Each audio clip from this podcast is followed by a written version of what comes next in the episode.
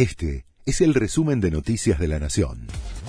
La Nación presenta los títulos del jueves 3 de febrero de 2022. Al menos 20 muertos por consumir droga adulterada. Hay otras 74 personas internadas en grave estado en hospitales del corredor noroeste del conurbano bonaerense. Mientras se realizan múltiples allanamientos, las hipótesis van desde el ajuste de cuentas entre bandas al error fatal.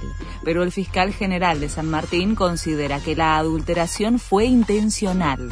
Todavía se desconoce qué elemento se usó para modificarla. Juntos por el Cambio pone condiciones para votar el acuerdo con el FMI. Un sector advirtió que solo puede votar a favor si el oficialismo lo respalda unido. La Mesa Nacional de la Coalición Opositora, que se reunió ayer, reclamó antes conocer la letra chica del entendimiento y le pidieron responsabilidad al oficialismo.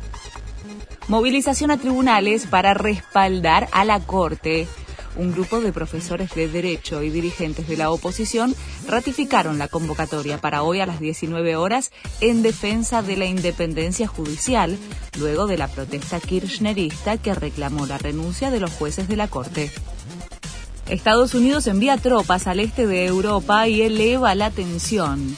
Biden ordenó el despliegue de 2.000 soldados que viajarán a Polonia y Alemania esta semana y decidió movilizar un escuadrón de infantería Striker de unos mil soldados basados en Alemania a Rumania en otro intento de disuadir a Putin de invadir Ucrania. Del Potro cada vez más ilusionado. El mejor jugador argentino de las últimas dos décadas, que no juega desde junio de 2019, se prepara para su vuelta al circuito. Qué lindo va a ser volver a verlos, escribió Delpo en sus redes, con una foto que lo muestra ingresando al Buenos Aires Lawn Tennis Club, donde jugará el ATP local la semana próxima. Este fue el resumen de Noticias de la Nación.